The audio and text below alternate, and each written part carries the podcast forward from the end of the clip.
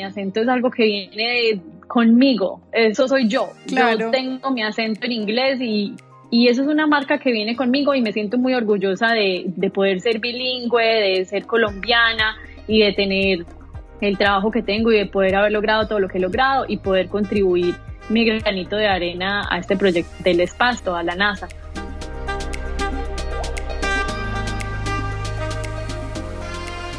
Hola, soy Tatiana Velázquez. Cada semana dirigimos nuestras luces y toda la atención hacia una latina que con su inteligencia, talento y servicio está elevando nuestra comunidad y pavimentando el camino para las que venimos detrás. Ellas son innovadoras, empresarias, científicas, celebridades, pero sobre todo heroínas del día a día. Sus acciones, valentía y dedicación nos dicen en voz alta que como mujeres hacemos la diferencia y hoy pueden ser tus mentoras. Bienvenidas a Latinas Mastermind. Hola, bienvenidos al episodio número 16 de Latinas Mastermind. Nuestra invitada del día de hoy es una colombiana que en sus años de colegio era muy rebelde, curiosa e inquieta.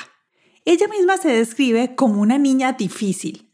Hoy trabaja en los laboratorios de tribología en la NASA y hace parte de los proyectos para regresar a la Luna, lanzamientos a la Estación Espacial, entre muchos otros más. Ella es Sara Rengifo. Sara nos compartió el camino que ha recorrido desde que se graduó como ingeniera mecánica en Medellín hasta conseguir todo lo que se propone en su vida con dedicación, perseverancia, pero sobre todo preguntando y tocando las puertas a las personas adecuadas para avanzar en su camino. Sara nos contó qué fue lo que ella hizo para poder venir a hacer su maestría en una de las universidades en los Estados Unidos. Además, logró que fuera becada y que la dejaran trabajar en uno de los laboratorios pagándole tiempo completo mientras que hacía su maestría. Y ese fue el punto de lanzamiento para ella poder ir a trabajar en la NASA y hacer lo que hace hoy. Sara tiene una misión y es eliminar el mito de que cuando llegamos a otro país tenemos que comenzar desde cero, que nuestras carreras no valen y que necesitamos validarlas. Y además de eso, muchas veces nos dicen que no vale la pena y que debemos olvidarnos de eso y arrancar desde cero con unos préstamos altísimos. Por eso, ella nos va a compartir hoy toda su experiencia y nos va a dar el paso a paso de cómo hacerlo de la misma manera que ella lo hizo. Esto la hace una mentora latina. Atentos, si estás en la universidad, en el college o estás pensando en hacer una maestría o doctorado o tienes hijos o familiares en los últimos años de carreras profesionales, Sara nos va a contar cómo puedes estudiar en el exterior de una manera fácil, poder hacer la homologación de los títulos y además hacerlo directamente con los profesores. Esa es la clave y ella nos va a contar cómo hacerlo. Comparte este podcast con aquellas personas que saben les interesa este tema. Tagueanos en Instagram o en Facebook como Latinas Mastermind para darte las gracias en vivo. Y sin más preámbulos, comencemos nuestro episodio de hoy con la ingeniera en tribología Sara Rengifo. Hola Sara, ¿cómo estás? Hola Tatiana, muy bien, muchas gracias por tu invitación. Estamos felices, felices de tenerte aquí con todas las información que tú tienes para nosotros, porque además es demasiado interesante conocer todas estas cosas que has hecho.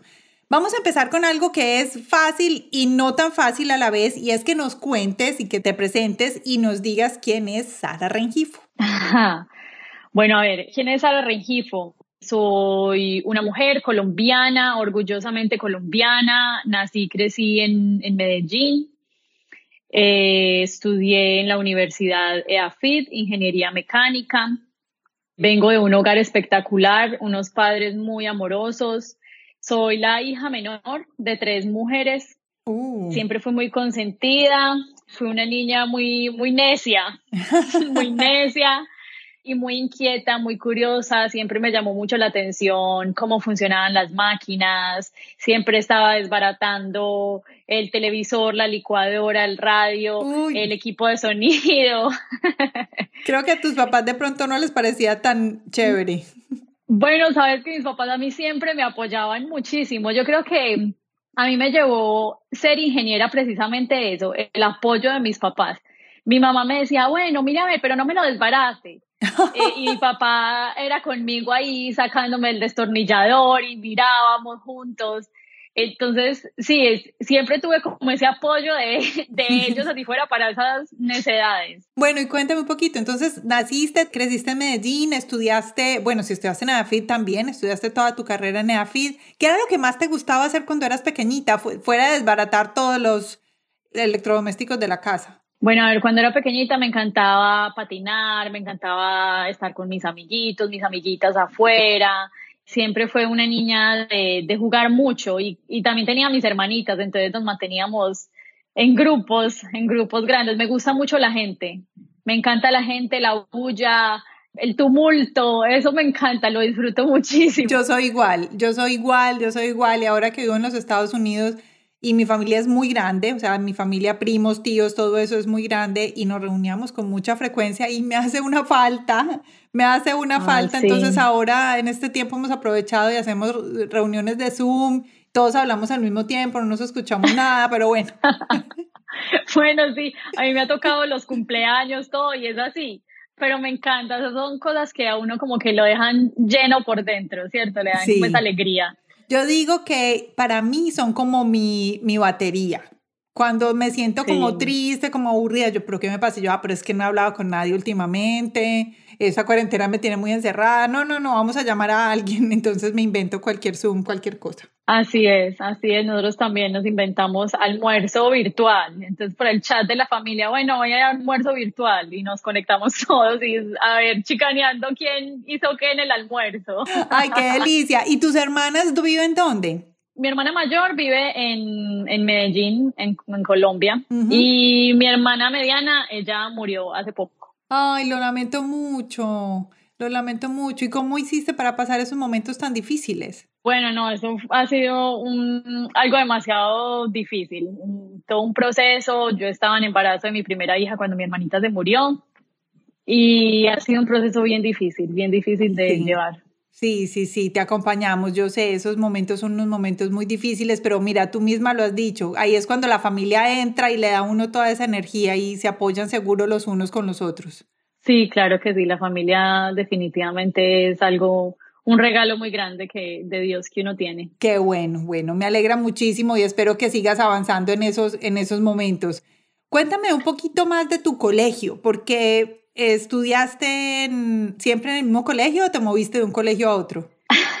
A mí me echaron de mi colegio. Ah. Es que yo era bien necia, yo era bien necia, pero yo era como de esas necedades eh, sanas, ¿cierto? Yo no era ni, inquieta. cosas así. Sí, yo era bien inquieta, era bien inquieta y, y me gustaba hacer las cosas como a mí me gustaba y llevarle la contraria a los profesores por ejemplo, en álgebra, que a mí me iba muy bien en álgebra, yo no tenía cuaderno, entonces el profesor no le, no le gustaba que yo no escribiera. Pero te iba bien en las notas. Me iba súper bien. Te iba súper bien y no tenías cuaderno. Y no tenía cuaderno de álgebra. Ay, no te puedo creer. Y nunca tuve cuaderno de religión ni de ética. No, yo era bien necia, yo era bien necia.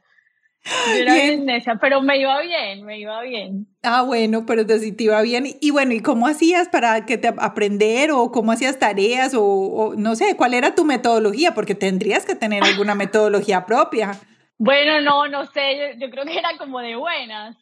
No, a, a mí, por ejemplo, biología me encantaba me encantaba. Cuando yo estaba chiquita, yo decía que yo iba a ser doctora. Y biología me encantaba y ahí sí me aprendía las enciclopedias completas y me las sabía de memoria, cada célula, cada hormona, eh, mejor dicho, me las aprendía de memoria. Pero había en otras clases que no, no, yo no daba pues, no, ni para adelante ni para atrás y los profesores entonces no me querían. Ay, y entonces te recomendaron un cambio de colegio. Sí, me salí del colegio. Es que de hecho la hermana, la rectora del colegio me dijo que no, que me daban como, como un escarmiento, que me iban a, a sacar un año y después volvía a graduarme. Entonces yo dije, bueno, está bien, y me salió un año y al año volví y a la rectora la habían cambiado. Entonces la rectora nueva dijo, no, a ver, entonces voy a, voy a preguntarle a los profesores a ver qué opinan de, de esta situación. Y todos los profesores dijeron que cuidadito, que si me recibían, que ellos no volvían. Entonces sí, estudié toda la vida en un colegio, pero me gradué el otro. Te graduaste en otro colegio, bueno. Bueno, uno de todo aprende en la vida. Más amigos. Más amigos, eso, pasaba más bueno. Sí, bueno, tenías más amigos. Bueno, y entonces entraste a estudiar a la Universidad de AFIT.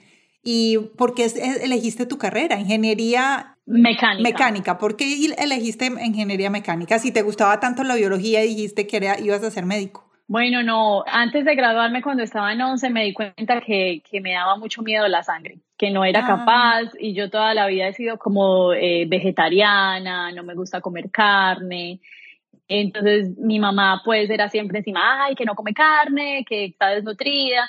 Y entonces yo, yo me puse a pensar y yo dije, donde yo estudié medicina, ahí sí pues jamás en la vida vuelvo ni a, a o sea, no, no puedo, no puedo. Entonces no, ahí decidí cambiar. Y siempre mi segunda opción fue ingeniería mecánica. Okay. Entonces yo dije, bueno, no, esto va a ser por aquí. Yo, yo con medicina no voy a poder, pero entonces voy a estudiar ingeniería mecánica. Y así fue. ¿Y tuviste cuadernos? Bueno, no creas, me convertí en la más nerda.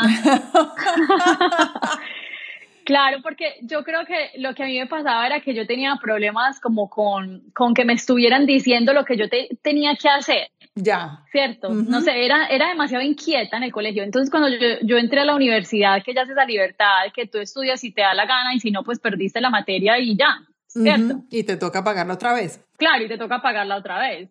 Entonces, no, yo ahí pues me puse todas las pilas y me volví en la más nerda de EAFIT no hacía sino estudiar, me mantenía en EAFIT de domingo a domingo hasta que abrían y cerraban. Yo estuve, fue en un grupo de investigación en el que se le hacía como mantenimiento al metro. Sí iba a ese grupo, pero pues yo me mantenía era estudiando para la universidad. Solamente estudiando. Bueno, entonces te graduaste, me imagino que en, en el tiempo correcto, no tuviste que repetir nada todo estuvo muy bien. ¿Y cuando terminaste la universidad, qué hiciste? Bueno, no, al principio de la carrera me, me dio muy duro porque yo venía con unas bases bien regulares de cálculo y bueno, me tocó bien duro. Pero pues yo le puse las ganas y me puse a estudiar y, y bueno, ya el resto de la carrera me fue muy bien. De ahí me gradué y me vine para Estados Unidos. Se me presentó la oportunidad de venirme para Estados Unidos. Inmediatamente. Inmediatamente. ¿Y cómo estaba tu inglés en esa época? Malo, malísimo. De hecho, imagínate lo que me pasó. A ver. Antes de graduarme, yo siempre dije, yo quiero tener mi propia empresa y cogí todas las clases de emprendimiento de AFID porque yo pues ya en mi mente yo era empresaria.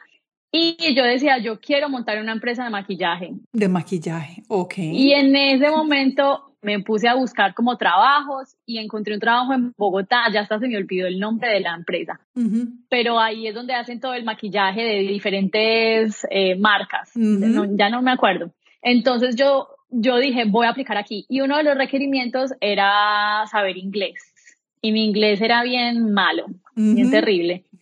Entonces yo dije, bueno, no importa, voy a aplicar, voy a aplicar porque yo necesito aprender sobre maquillaje, porque este es el sueño de mi vida y voy a aplicar y voy a trabajar allá unos años y después monto mi empresa. Entonces me fui para Bogotá, tuve la entrevista, bueno, y en esos días yo ya tenía mi viaje para Estados Unidos. ¿Y cómo fue que aplicaste para venirte a los Estados Unidos y por qué? ¿Qué te llamó la atención? Bueno, no, no, eh, fue como una decisión con mi novio. Ajá. ¿Cierto? Estábamos hablando sobre el tema y él, él me convenció. él me convenció de que nos viniéramos. Él también venía para acá. Sí, sí, sí, él también venía. Él, eh, él nació acá en Estados Unidos. Ah, ya. éramos novios, llevábamos como cuatro o cinco años de novios. Y él me dijo, no, vámonos, vámonos, vámonos a vivir a Estados Unidos. Y yo le decía, bueno, esperemos a ver si me llaman del trabajo de mis sueños. Pues no, pero si no paso, nos Ah, vamos. Ok, bueno, está muy bien. ¿Y para qué aplicaste? O sea, ¿a dónde venías a Estados Unidos? ¿Qué ibas a estudiar? Em, ¿A qué aplicaste? Bueno, no, cuando ya di- decidimos venirnos para Estados Unidos, ¿No te llamaron de el, eh, No. del trabajo de tus sueños? al otro día que llegué, me llamó mi mamá y me dijo, te llamaron de la empresa de Bogotá, ¿qué pasaste? Ay, no. ¿Viste? Todo pasa por algún motivo. Así es, ¿cierto? Sí, todo pasa. Incluso cuando mi inglés era malo y todo, y en la entrevista el señor se rió y me dijo, "Mm, pero de- uno de los requisitos era saber inglés. Yo le dije, sí, qué pena, yo me puedo meter a clases. Yo puedo aprender, yo prometo. Yo prometo que, me, que aprendo. Pero sí, sí, imagínate. Eso me pasó. Bueno, pero entonces pasaste un trabajo donde el requisito número uno era inglés, pero entonces mm, no tenías muy buen inglés y pues mejor, porque como no tenías mejor inglés, te viniste a estudiar en una universidad en inglés. Exacto. Bueno, primero, ¿a dónde viniste a estudiar? ¿Cómo fue tu llegada acá? Bueno, no, mi, la llegada de nosotros, mi esposo consiguió trabajo pues desde que estábamos en Colombia, entonces él ya, Ah, te casaste con el novio. Bueno, ya. sí, ya me nos casamos, nos casamos, vinimos, nos casamos, eh, ya él pues consiguió su trabajo, yo conseguí un trabajo con unas personas colombianas, entonces mi inglés cada vez pues más perdido. Entonces yo lo, yo lo que empecé a hacer era que madrugaba todos los días a las 5 de la mañana, estudiaba inglés, hasta las 8, a las 8 me iba para el trabajo, de ahí trabajaba hasta las 8 de la noche y volvía a la casa, cocinaba rápido y, y me iba para las clases de inglés. Entonces yo estaba en clases de inglés de 9 de la noche a 11 de la noche. Y después te levantabas a las 5 otra vez. Y después volví y me levantaba a las 5 de la mañana, sí, a estudiar, a aprenderme todo el vocabulario. ¿Y de cuánto tiempo hiciste eso? Todo el primer año. Uy. todo el primer año que llegué. Y bueno, ahí yo trabajaba con una familia colombiana, pero entonces ya después lo que me pasó fue que yo dije, bueno, no, yo ya tengo mucha gramática, sé mucho, pero eh, yo estaba estudiando en estas clases que son gratis, que dan en los high school. Sí, sí, sí, sí, sí. Las conozco perfecto y Perfectamente. Bueno, ahí conocí unos profesores muy lindos, pero ellos mismos ya al final me decían, no, Sara, vete de mi clase, que es que tú ya aprendiste más de lo que ya pueden aprender en este salón y ya no.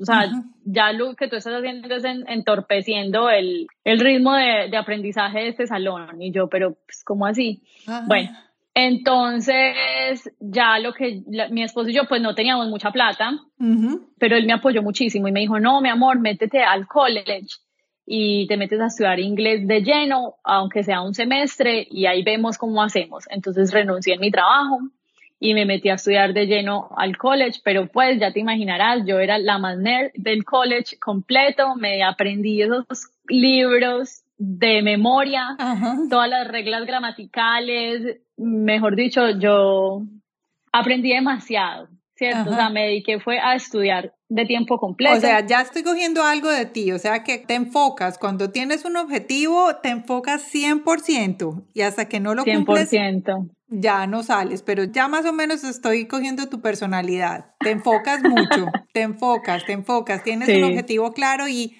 y ahí vas, Mi mamá me dice que soy un poco terca, un poco que porque terca, cuando algo se me mete en la cabeza que nadie me lo saca. inflexible y tiene que ser a tu manera. Bueno, no, sabes que ya con la vida, con la vida yo ya eh, aprendí a cambiar eso, pero sí, a mí, me- a mí en realidad soy muy enfocada. Soy enfocada como a- al logro. perfecto. Me gusta lograr lo que me propongo. Tener un objetivo y, y ir por él. Sí, Bueno. sí, sí. Definitivamente eso sí me describe. Entraste a um, la Universidad Internacional de la Florida, Sí, a FIU. sí, a FIU. ¿Qué estudiaste allá? A ver, te resumo la historia. Sí. De ahí terminé college, me fui de voluntaria porque ya, me- ya no teníamos más plata para seguir pagando college, entonces me fui de voluntaria para un shelter de animales, amo los animales, entonces me fui de Ajá. voluntaria y lo tomé como un trabajo, o sea, yo estaba ya desde las 8 de la mañana hasta las 6 de la tarde que lo cerraban, yo lavaba las camitas, les lavaba las, todo, todo, sacaba Ujú. a pasear los perritos, los bañaba, pero entonces me encantaba porque ahí podía practicar el inglés. Claro. ¿Cierto? Entonces ahí empecé a practicarlo, hice eso tres meses seguidos y, y Súper inteligente. sí, de verdad que fue una muy, muy buena decisión. fue una de las, una gran decisión que tomé en ese momento. Y mi esposo, obviamente muy lindo, me apoyó, porque pues cualquier otra persona te dice, no, a ver, hay que traer plata a la casa. Claro. Mi esposo siempre fue un apoyo. Estabas practicando el inglés eh, tres meses seguidos por ocho horas diarias, fantástico. Bueno, y entonces, ¿qué siguió con los, después de los perritos? No me sentía mal porque yo decía, bueno, yo a mí aquí nadie me está pagando, entonces no me siento mal de hablar mal, ¿cierto? De, de medio entender, porque pues yo estoy regalando mi, trabajo. Sí. Ah, bueno. Entonces, bueno, entonces ahí ya yo dije, bueno, mi amor, yo ya estoy lista para entrar a la universidad, pero mi esposo pues era trabajando todo el día. Entonces yo, cuando ya dejé de ir al shelter, ya él me dijo, bueno, llama a la universidad. No, que va, yo llamaba y yo, eh, yes, please, eh, y yo, no. Entonces, bueno, hasta que me tocó ir a la universidad, me pude matricular, porque por teléfono pues era muy difícil para mí. Sí. Incluso cuando mi inglés ya había mejorado muchísimo, todavía pues me faltaba eh, cogerlo, hablarlo, entenderlo y más por teléfono. Entonces, bueno, me fui hasta la universidad, me matriculé, hice todas las vueltas y ya yo dije voy a estudiar en FIU. Y me matriculé a um, ingeniería, déjame traducirlo, Material Science and Engineering, ciencia de los materiales e ingeniería. ingeniería. Entonces me metí a estudiar la maestría en materiales y bueno, cuando llegué a la universidad, entonces me fui para donde uno de los profesores, le toqué la puerta y le dije, profesor, yo quiero meterme al grupo de investigación tuyo, de voluntaria, dígame qué hay que hacer. Entonces él me dijo, a mí no me preocupa tu falta de inglés ni tu falta de conocimiento, me, me preocupa que yo soy demasiado exigente. Ah, ok. Y yo le dije, yo estoy lista para enfrentar cualquier desafío. Entonces él me dijo, bueno, listo, te quiero ver.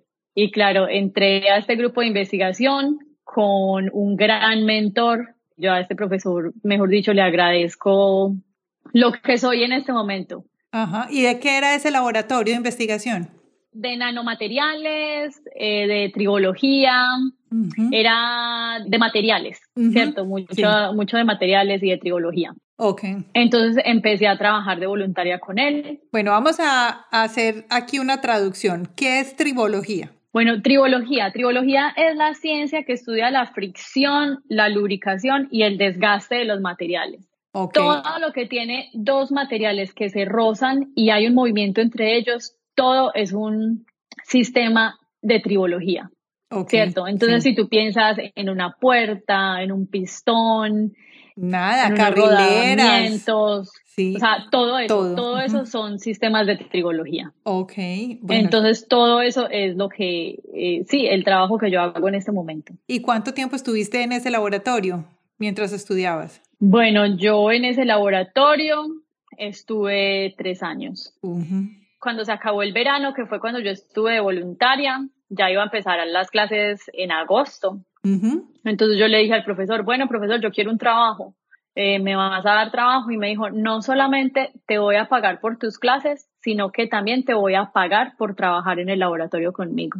No, o sea, estabas con scholarship, te pagaron con beca. Sí. Con beca y por eso te pagaban por estar en el laboratorio. Sí. No te puedo creer. Imagínate. Mira, si ves, es que muchas veces una de las cosas que yo digo es que la peor vuelta es la que no se hace, como decimos en Medellín. Pero lo otro es, si tú no preguntas, no sabes qué es lo que la otra persona necesita. Y, ya tienes el no, el no ya lo tienes por anticipado. Ya lo tienes. Pues si te dicen sí, ya es ganancia, pero el no ya lo tenías. ¿Qué tan bueno? Ah, bueno, entonces entraste becada a la universidad, hiciste tu maestría ¿Toda la maestría becada? Toda mi maestría estuve becada y me pagaban por desarrollar los proyectos de investigación. No, Sara, ¿qué es esa maravilla? Felicitaciones, no, pues buenísimo. Bueno, ¿y qué siguió ahí? ¿Qué, o sea, ¿qué, ¿qué pasa? Porque yo sé que aquí en los Estados Unidos la parte de, mm, voy a decir, de estudios es diferente, pero no solo de estudios, sino como tú avanzas en tu carrera es diferente y sobre todo en algunas carreras. Voy a decir que casi en todas porque es diferente, pero existe algo que yo sé que tú hiciste y es muy común acá y es cuando decimos que escribiste un paper o que tuviste publicaciones. Cuéntame cómo es eso para tu carrera. ¿Qué hiciste? Bueno, no, lo que pasa es que en las universidades los estudiantes de maestría y de doctorado desarrollan estos proyectos, ¿cierto? A ver cómo funciona. Y, de hecho, esta información le sirve mucho a, los estudiantes y a mí me encanta compartirla.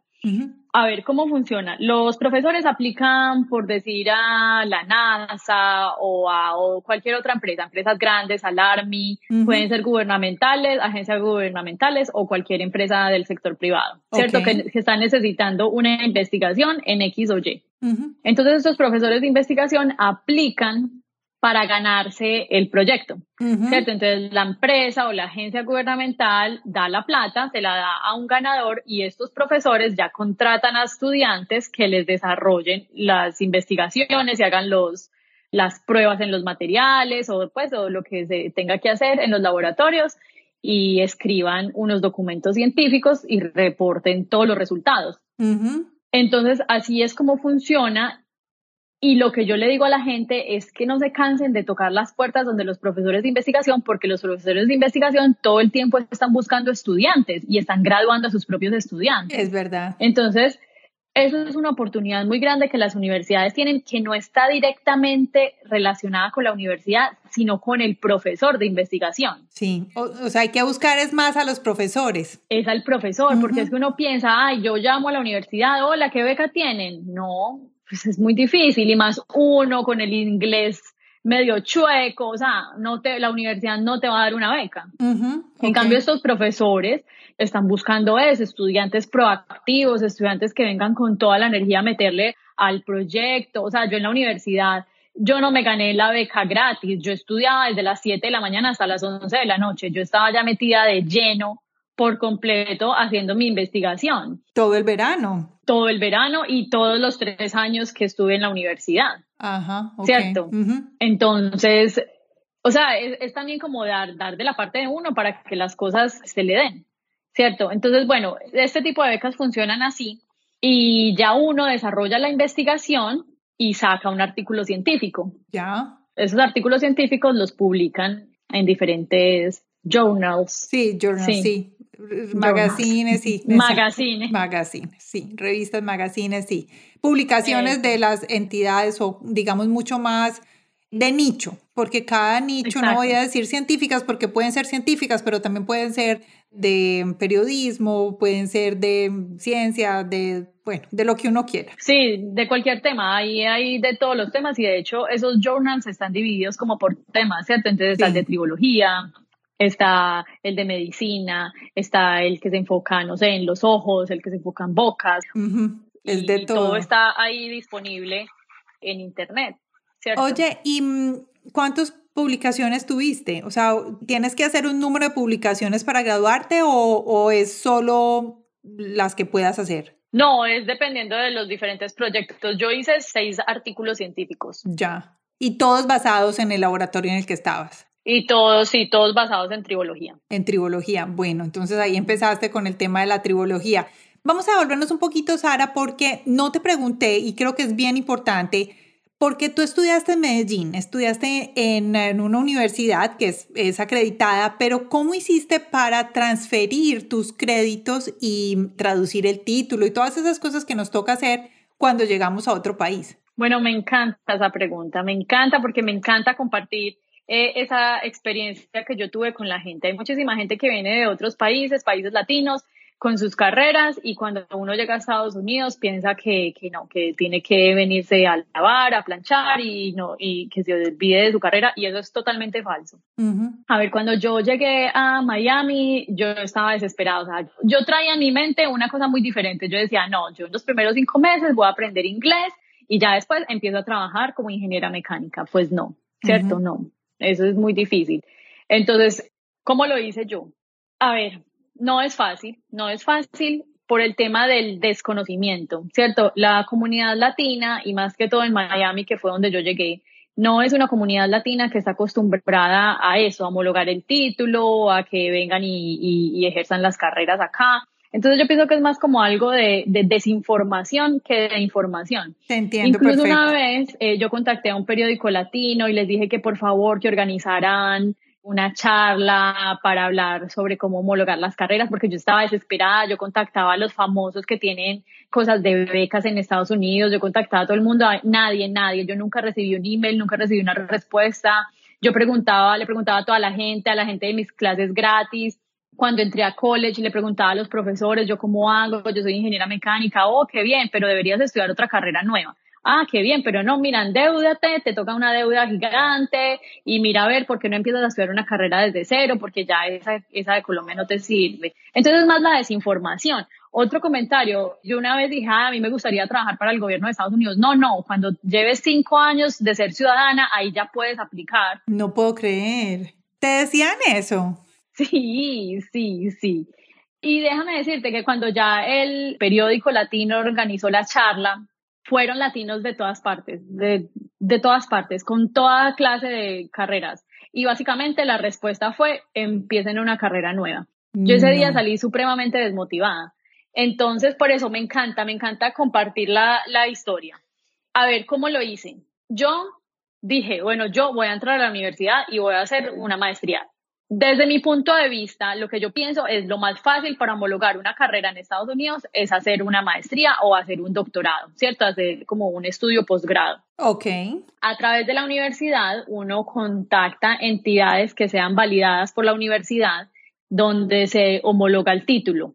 Espérate, entonces, primero tienes que ir a la no a tu universidad en Colombia, sino a tu universidad en el país donde estés. En el país donde estés. Ok, donde quieras hacer el estudio de posgrado. Exacto. Ok, listo. Sigamos. Entonces, ¿qué recomiendo yo? Que busquen una universidad que tenga grupos de investigación en Estados Unidos, ¿cierto? Que busquen una universidad que les ofrezca este tipo de becas de las que hablamos anteriormente, donde ustedes puedan ir, contactar a los profesores y decir, profesor, yo quiero trabajar contigo, me interesa tu grupo de investigación, ¿qué oportunidades tienes para mí? Entonces, el paso número uno es ir a la universidad, buscar que la universidad que tenga la carrera que uno quiere y que esa carrera tenga grupos de investigación, tenga profesores de investigación. Bueno, pero entonces, tú fuiste directamente a la universidad, pero ¿hay alguna información directa de los profesores en las páginas web? Sí, claro, yo la busqué primero por internet. Ok. Entonces, cuando tú ya fuiste a la universidad, tú ya sabías que ibas a buscar a, ¿cómo se llama ese profesor? Vamos a hacerle una gracias a este mentor. Doctor Agarwal. Ok, y tú lo buscaste y dijiste, este es con el que yo quiero trabajar en el laboratorio. Sí. Ok, bueno, listo. Porque es que muchas veces, digamos, supongamos, estamos en, en nuestro país de origen y pero queremos ir a, ir a esa universidad, entonces digamos que el Internet es una herramienta para poder encontrar la información que necesitamos. Totalmente. Tati, mira, cuando yo estaba allá en FIU, a mi profesor lo contactaban estudiantes desde la China, desde la India, del Medio Oriente, o sea, estudiantes que ni siquiera los países de ellos tienen embajada estadounidense. Y lo contactaban y le decían, profesor, usted tiene una oportunidad, eh, estuve mirando en la página web y me gusta mucho, yo en mi universidad de aquí en mi país he hecho investigación en esto, en esto y en aquello, usted me daría una oportunidad. Y así es como se vienen los estudiantes. Ay, pero qué bueno es lo que yo digo, es la falta de información. O sea, es que los latinos pensamos que no, que nosotros no podemos. De hecho, hubo un tiempo que mi profesor me decía, Sara, trae a amigos tuyos. Y yo les decía a mis amigos y ellos, no, me voy a endeudar. Y yo, no, no se tienen que endeudar, mi profesor les paga. No, no, pero tú sí crees, pero mi inglés, pero esto, pero aquello o sea, la gente, no sé por qué, no me preguntes, pero la gente como que no cree que eso pueda ser verdad. Para ellos. Sí, o sea, los latinos no, no tenemos en nuestra mentalidad que eso es algo que nosotros sí podemos hacer. Que está abierto y disponible también para nosotros. Sí, si los estudiantes están en, en otro país, la mejor forma es contactar primero al profesor, preguntar si tiene oportunidades y de ahí ya entrar a cumplir todos los requisitos de la universidad. Sara, gracias. Creo que has abierto una ventana, una puerta inmensa para tantas personas que son tan talentosas, que incluso pueden estar aquí mismo en los Estados Unidos, que son latinos, pero que no han podido homologar sus carreras, tienen su carrera. Conozco muchos, muchos. Yo también. Que no han, no han podido, pero creo que es que no han tenido la asesoría. Has hecho algo muy importante ahí con eso. No, yo lo que le diría a la gente es que yo sé que es difícil, yo sé que tal vez el inglés cuando uno recién llega no es el mejor y tampoco el inglés cuando uno entra a la universidad es el mejor, pero sí se puede y uno en la universidad lo puede mejorar muchísimo más porque ya ahí ya está sumergido en un ambiente que es en inglés y rapidito, rapidito uno lo coge. Sí. De verdad, cuando yo entré a la universidad, habían muchos, yo tenía muchísimos vacíos en mi inglés pero rápidamente lo, lo cogí.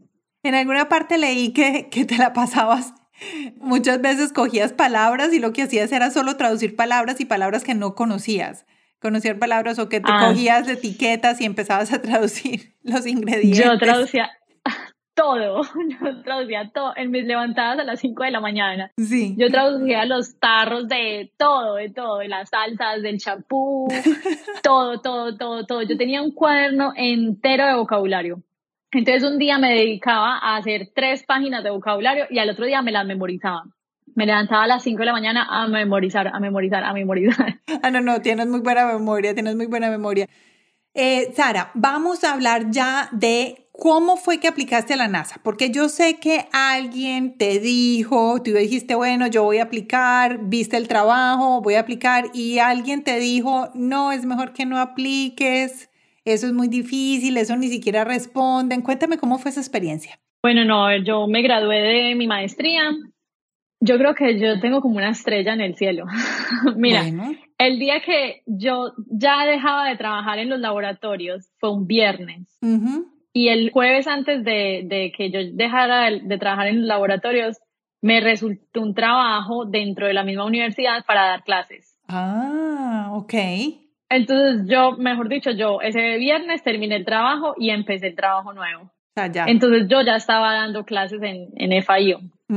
Y bueno, estaba dando clases y yo dije, bueno, no, yo voy a aplicar a, a trabajos, ¿cierto? Yo tenía mi bebé recién nacida y bueno, entonces yo dije, bueno, no, voy a aplicar y empecé a aplicar, pero yo me metí en la cabeza que yo iba a trabajar en la NASA. ¿Y por qué? ¿Desde cuándo tenías eso en la cabeza?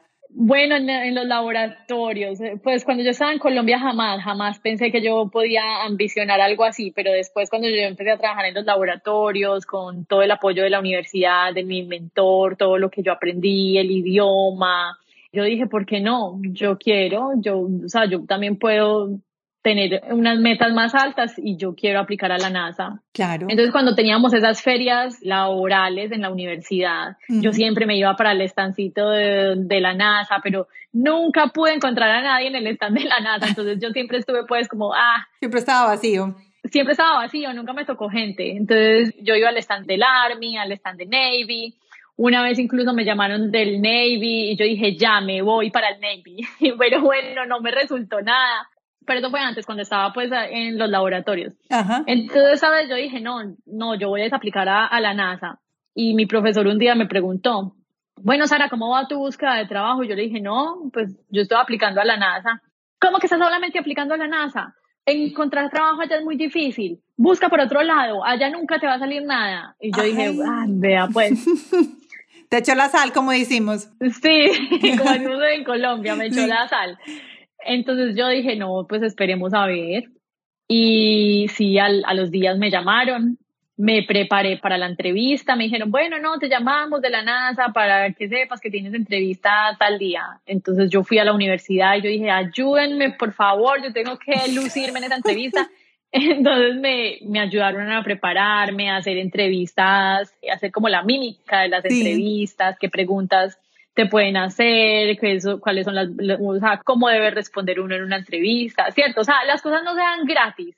Todo requiere un esfuerzo, todo requiere un trabajo. Pero eso me llama la atención. Fuiste a la universidad y ¿a quién le dijiste que te ayudara con eso? Como, voy a decir, personal. No, la universidad tiene un departamento que es donde te ayudan a, a prepararte para las entrevistas. Bueno. Y te ayudan a arreglar el resumen y todo eso. Muchas veces ni sabemos que tenemos los recursos. Exacto, es por no preguntar. Por no es que lo que lo mata a uno es la falta de información. Mira, eso me gustó. Lo que lo mata a uno es la falta de información. Bueno, listo. Y entonces fue esa entrevista y ¿qué pasó? Entonces tuve la entrevista y bueno, no me fue muy bien y Bueno, colgamos a la entrevista y ya a los días, pues me llamaron. Ya te llamaron. Y me dijeron que ya que tenía el, el trabajo. Y en ese momento tu esposo, tenías una hija, todo el mundo empaque y nos vamos. Sí, empaque y nos vamos. Mi bebé tenía 14 meses. Ay, qué belleza. Bueno, ¿cómo se llama donde tú trabajas? El centro aeroespacial donde trabajas. Eh, aquí donde trabajo es Marshall Space Flight Center. Ah, ok. Tú estás como en el corazón de la NASA. En el corazón, donde estamos todos los ingenieros. Exacto, eso te iba a decir, porque pues muchos conocemos el que está en la Florida, en Cabo Cañaveral. En Cabo Cañaveral, Kennedy. En Kennedy, es Kennedy Space Center, y el que está también en, en Houston, en Texas. Exacto. Pero no, yo, la verdad, yo nunca había escuchado el de Alabama. A Marshall. No, y nunca. Marshall es el que más ingenieros tiene de toda la NASA. ¿En serio? ¿Cuántas personas trabajan allá, sabes? Son como, creo como 4.000, 5.000 No. ingenieros de la NASA y creo que son otros como 3.000 o 4.000 eh, contratistas. No, pues imagínate, grandísimo el espacio y la cantidad de gente que tienes. Bueno, cuéntanos cuál es tu posición en la NASA, a qué llegaste a hacer, a tu trabajo soñado, qué es lo que estás haciendo ahora. Bueno, yo soy ingeniera de tribología y metrología. Pues como les explicaba ahora, esto es todo lo que se encarga de la fricción, lubricación y desgaste de los materiales. Nosotros atendemos diferentes clientes. ¿A quién llamamos nosotros en los laboratorios clientes? A otros centros de la NASA, a otras organizaciones dentro de Marshall, a otras entidades gubernamentales. Ok, bueno, entonces, ¿cómo se, te involucras tú o los laboratorios que tú lideras con los proyectos que están ahora, digamos, con lo que vimos ahorita que fue la, el primer lanzamiento después de tantos años de, un, de una team de los Estados Unidos. ¿Tu laboratorio cómo se relaciona con ellos? Bueno, nosotros inspeccionamos todo lo que son los rodamientos, poleas, engranajes. Todas estas partes son las que nosotros las inspeccionamos después de los tests, ¿cierto? después de las pruebas. Después de cada prueba, ajá, ok. Ajá. Nosotros normalmente apoyamos los proyectos en dos fases diferentes. Una es como en la etapa de diseño, cuando están creando un, prototipo, entonces nos dicen, bueno, vamos a ver este material cómo le funciona en cuestión de desgaste contra este otro material, uh -huh. eh, dame el coeficiente de fricción, dame, cierto, como todas las propiedades de los materiales. Esa es la primera etapa, que es la primera etapa de, de diseño. Y la otra es en investigación de fallas o simplemente después de que se hacen pruebas. ¿cierto? Entonces se hace una prueba, desensamblan todas la, las partes y nos las mandan a los laboratorios para inspeccionarlas. A ver, ¿qué pasó después de eso? Exacto, o si por ejemplo algo salió mal después de una prueba, entonces nos mandan las partes a ver qué es lo que pasa. Nosotros también en esos laboratorios tenemos la oportunidad de, de crear y de desarrollar proyectos de tecnología, ¿cierto? Lanzar tecnología nueva, como por decir nuevos materiales, hacer convenios con universidades, con empresas. Y también nosotros le hacemos mantenimiento a ICLES, que ICLES es el sistema de reciclaje de orina y de humedad de la Estación Internacional. Yo amo mi trabajo, me encanta. Y además que no, no solamente es como la parte técnica y estar en los laboratorios, sino también eh, manejar los clientes, comprar equipos, es muchísimo, o sea, también tenemos como esa parte administrativa. Ah, ok. Entonces, eso me gusta, me gusta muchísimo, que tenemos como esas dos caras, ¿cierto? Ir y, y, vender nuestras ideas. Bueno, nosotros queremos desarrollar materiales nuevos, tenemos esta idea y esta, entonces ir a vender las ideas. ¿Cierto? Es, es, es un poco de todo, me encanta. Cuando tú dices tenemos, es, tienes un grupo, un, un, equipo de trabajo, ¿cuántas personas trabajan contigo en los laboratorios de tribología? Bueno, normalmente somos cuatro, pero nosotros también a mí me gusta mucho enseñar, uh -huh. ¿cierto? Y a mí me gusta todos los veranos tener estudiantes. Eh, nosotros en la NASA también tenemos algo que se llama un PIP Rotation, que es un Professional Internship Program. Eso es cuando las personas están recién contratadas, uno hace una rotación a otras organizaciones. Qué chévere. Sara, ¿qué valores crees tú te dan para tu trabajo hoy en día el ser colombiana y haber crecido, sí, haber nacido y crecido en un país latino? Pues yo creo que nosotros como colombianos tenemos esa cultura pujante, esa cultura de, de no vencerse, como decimos nosotros, de echar para adelante. Sí, ajá, sí. Entonces yo creo que eso a, mí se me nota. A mí se me nota eh, eh, allá en Marshall. La perseverancia. La, perseverancia. Sí, yo creo que eso ha sido un factor muy importante en mi carrera dentro de la NASA. Esa perseverancia, ese que yo no me rindo, que yo toco las puertas. Tú así buscas. Lo que tú decías, eso es, es tocar la puerta a ver si se abre o no. Eso yo lo traigo de mi cultura, de mi Colombia. Entonces yo creo que eso a mí me hace muy única y diferente claro, a, los demás. Entonces eso a mí me ha ayudado muchísimo. Yo me siento muy orgullosa de, de, de ser esa latina, esa persona diferente. Yo nunca me he sentido mal cuando me dicen Colombia. Yo ahí mismo digo, no, no, no, es con O, Colombia. Ajá. Cosas así, y no es algo que me haga sentir mal. Eh, a mí me gusta cuando mis compañeros del trabajo, por, ejemplo, eh, Rigoberto Urán. Ajá, sí, sí, sí, claro. cosas así, e, eso a mí me, me encanta, me llena mucho de, de, orgullo. En esta ciudad todo el mundo le, le gusta mucho la bicicleta, entonces yo tengo allá un club de bicicleteros en mi oficina viendo el Tour de Francia y viendo y siempre son todos, se, arman los diálogos allá en mi oficina. Claro. Y todos son fan de, de, los de Colombia. Entonces eso a mí me encanta. Y mi acento es algo de lo que yo no me puedo deshacer. Yo nunca voy a poder ni, ni mermarlo. O sea, yo trato, pero es que de verdad mi acento es algo que viene conmigo. Eso soy yo. Claro. Yo tengo mi acento en inglés y, y eso es una marca que viene conmigo y me siento muy orgullosa de, de poder ser bilingüe, de ser colombiana y de tener el trabajo que tengo y de poder haber logrado todo lo que he logrado y poder contribuir mi granito de arena a este proyecto del espacio, a la NASA. Claro. Entonces, no tengo por qué sentirme menos por el hecho de ser latina y por el hecho de tener acento. Antes yo creo que eso es algo que a mí me, me llena de orgullo. Cuéntame, ¿cuáles fueron los premios? Yo sé que tuviste tres reconocimientos eh, últimamente, que pues buenísimos que, que, has tenido. ¿Cuáles fueron esos tres reconocimientos? Eh, a ver, el año pasado, en el 2019, tuve la fortuna, la suerte de ser nominada a estos premios y pues no solamente eh, nominada, sino que también me los gané. Entonces fue una alegría muy grande, no, no me lo esperaba. Uno de los premios fue una investigación que hicimos para, para Orion. Orion es la cápsula donde van a ir los astronautas en el cohete que los va a llevar a la Luna. Entonces estábamos haciendo pues como unos trabajos para Orion y este proyecto nos llevó a ganarnos este premio. El segundo premio fue el Triblazer. El Triblazer es un premio gigante, es un premio a nivel de todas las agencias aeroespaciales, es un premio a nivel de todo el mundo, entonces ganarse un Triblazer es algo pues muy, muy, muy grande. Yo la verdad no, nunca me, me, lo esperaba, nunca supe que estuve nominada. ¿Y quién te nomina? Los supervisores. Wow. Los jefes de uno. Ajá. Sí. Y entonces. Entonces yo estaba en licencia de maternidad de mi segunda bebé. Imagínate cuando yo volví y yo, yo decía, ¿qué? Me gané un premio, pues no lo puedo creer, no lo puedo creer.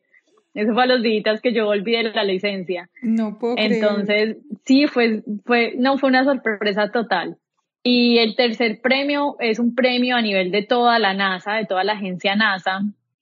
Es un premio al reconocimiento por, es un premio de honor entre los early careers. Los early careers son las personas que llevan ocho años o menos en la agencia y han contribuido pues como de una forma muy satisfactoria. ¿Cuánto tiempo llevas tú? Voy a cumplir cuatro años ahora en octubre. Bueno, imagínate, ya con tres premios, Sara, esto es, va para adelante, va disparado como un cohete.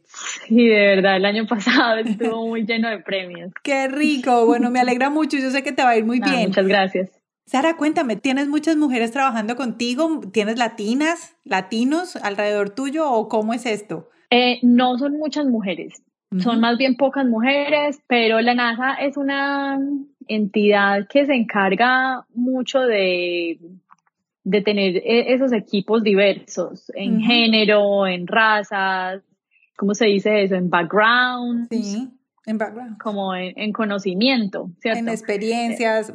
En experiencias, en lo, en, lo, en lo que hace la gente. Entonces, yo creo que la NASA hace muy buen trabajo ahí porque el ambiente que nosotros tenemos es un ambiente de inclusión donde todas las opiniones son bienvenidas, son valoradas, son escuchadas y son tenidas en cuenta, ¿cierto? Sin embargo, hay más hombres que mujeres. Sara, vamos un poquito a tu parte personal. Eres mamá, eres esposa, tienes dos hermosas y tesoritas niñas divinas eh, y trabajas en la NASA y tienes un laboratorio eh, con el que tienes que cumplir un montón de cosas. Por favor, dime cuál es la clave y cómo lo haces, porque ¿qué es algo que no te puede faltar? ¿Cómo haces para que Sara sea? Porque te escucho muy feliz, te escucho muy centrada, te escucho como que vas por el camino que es, pero tienes que tener algo, tienes que tener, como te dije al principio con lo del colegio, ¿cuál es tu, cuál es tu metodología? ¿Qué es lo que haces? Ay, ¿qué te dijera? no es fácil, no es fácil, no, hay que ser muy organizados, hay que trabajar en, en equipo, con mi esposo y yo somos un equipo, somos más que un matrimonio, somos un equipo no sé, creo que es ser muy, muy enfocado, hacer las cosas con amor y nunca desfallecer, ¿cierto? Ese, ese trabajar constantemente, eso es lo que lo lleva a uno a lograr las metas en cualquier ámbito, en el personal, en el laboral. Entonces es esa, ese empuje y ese nunca desfallecer, ¿cierto? Esa perseverancia. ¿Qué haces tú todos los días que no te puede faltar? ¿Qué hago yo todos los días que no me puede faltar? Planear soy una planeadora de primera. me gusta planear mi día, me gusta organizar qué es lo que voy a hacer hoy. por las tardes antes de terminar de trabajar hago una lista de qué me quedó faltando. Entonces al otro día yo chuleo, ya hice esto, ya mandé este email, ya hice esto, ya ta ta ta ta. Ya, ta, ta. Creo que es más fácil planear la parte laboral que la parte eh, personal. personal, ¿cierto? Porque yo muchas veces digo, hoy le voy a leer el libro a las niñas y no, mentiras, me quedé dormida, me cansé o estaban muy lloronas y no pude o me regaron el tetero en la cama y no, no me dio tiempo. Pero sí, no, o sea, es planear, planear, esa es lo que yo hago todos los días, soy una planeadora. ¿Qué le dirías a tus hijas de por qué Sara es orgullosamente latina? ¿Qué le diría a mis hijas? Sabes que yo siempre a mi hija mayor, a la que tiene, ella acabó de cumplir en estos días cinco añitos, yo siempre le digo que su mamá y su papá trabajan muy duro, porque ella a mí me dice, mami, me gustaría que no trabajaras y que estés conmigo en la casa. Ah, sí, pero esas somos todas. Mami, ¿por qué tú trabajas si las mamás de mis amigas no trabajan? ¿Cierto? Entonces yo, yo a ella le hablo de mi trabajo y ella se siente muy orgullosa ella dice, mi mamá hace cohetes. Claro. Le dice a todo el mundo, mi mamá hace cohetes. Entonces, sí, no sé, o sea, ellas tienen una mamá latina, una mamá con acento. Por ejemplo, mi, mi hija en esos días cumplió años y me decía birthday. Y yo, birthday. No, mami, no, no, así no, birthday. y yo, birthday. No, mami, no, así no. Y yo le dije, mi amor, es que tu mamá habla inglés así, no puedo hacer nada. Y ella se muere de la risa. O me corrige también los nombres de los amiguitos. Yo con los nombres en inglés soy terrible. Ay, sí. Entonces, no, ella le, ha tocado acostumbrarse. Ella ya se siente orgullosa de su mamá y sabe que su mamá es así. Así le tocó, esa es la mamá que le tocó, pero que la ama muchísimo. Qué bueno, eso me alegra mucho. Bueno, Sara, ya estamos terminando. Quiero hacerte un reconocimiento un reconocimiento por ser una mujer valiente, por ser una mujer muy perseverante, por ser una mujer que no espera que las puertas se le abran solas, sino que tú vas, las tocas, las abres y rebuscas. Te hago un reconocimiento porque por ti vamos a poder tener un futuro mejor porque muchas personas van a poder llegar a donde tú has llegado y, si Dios quiere, más adelante. Sara, muchas, muchas gracias, por este tiempo. Gracias por estar aquí con nosotros. Espero que no sea la última vez. Yo creo que me dice una idea y deberíamos de hacer esa conferencia de homologación de títulos bien rápido, bien rápido, porque diste unos tips que yo nunca había escuchado. Yo ya llevo 11 años viviendo en este país. Sí, ves, Sí, me encanta. Cuando quieras, cuenta conmigo para eso, porque de verdad que a mí me encanta, me encanta eso, me encanta la educación, me encanta poder ayudar a la gente. Eso es mi pasión. Que tengas un excelente día y lo mejor es saludos a esas pequeñas que tienes a tu alrededor. Ay, muchas gracias. Chao. Bueno, chaito. Gracias a todos por acompañarnos el día de hoy. Espero que les haya gustado mucho este episodio con Sara Rengifo. Ella nos enseñó cantidad de cosas que de verdad, yo como colombiana viviendo en el exterior, muchas de esas cosas que ella pasó, yo las viví y nunca había encontrado una persona que me diera unos tips tan claros como los que ella nos dio. Y es una puerta que se nos abre. Además, que la clave está en los profesores de las universidades. Y me parece que es un buen tema para tratar. Espero que a todos les haya gustado, compartan el podcast, eso es lo mejor que pueden hacer con nosotros, así es de la mejor manera que nos pueden ayudar, es compartiendo el podcast, pasándoselo a sus amigos y a las personas que ustedes creen les va a servir este podcast y esta información. Suscríbanse en el botón que hay en Apple Podcast o en Spotify o en aquella plataforma, en cualquiera en la que nos estés escuchando. Ahí puedes escucharnos Puedes suscribirte al podcast para que te llegue directamente a tu plataforma el nuevo episodio cada semana. Los días miércoles tenemos nuevos episodios. Síganos en Instagram como Latinas Mastermind y también nos pueden seguir en Twitter como Latinas Master M y el número 1. Latinas Master M1. Espero que estén muy bien y nos escuchamos en el próximo episodio de Latinas Mastermind.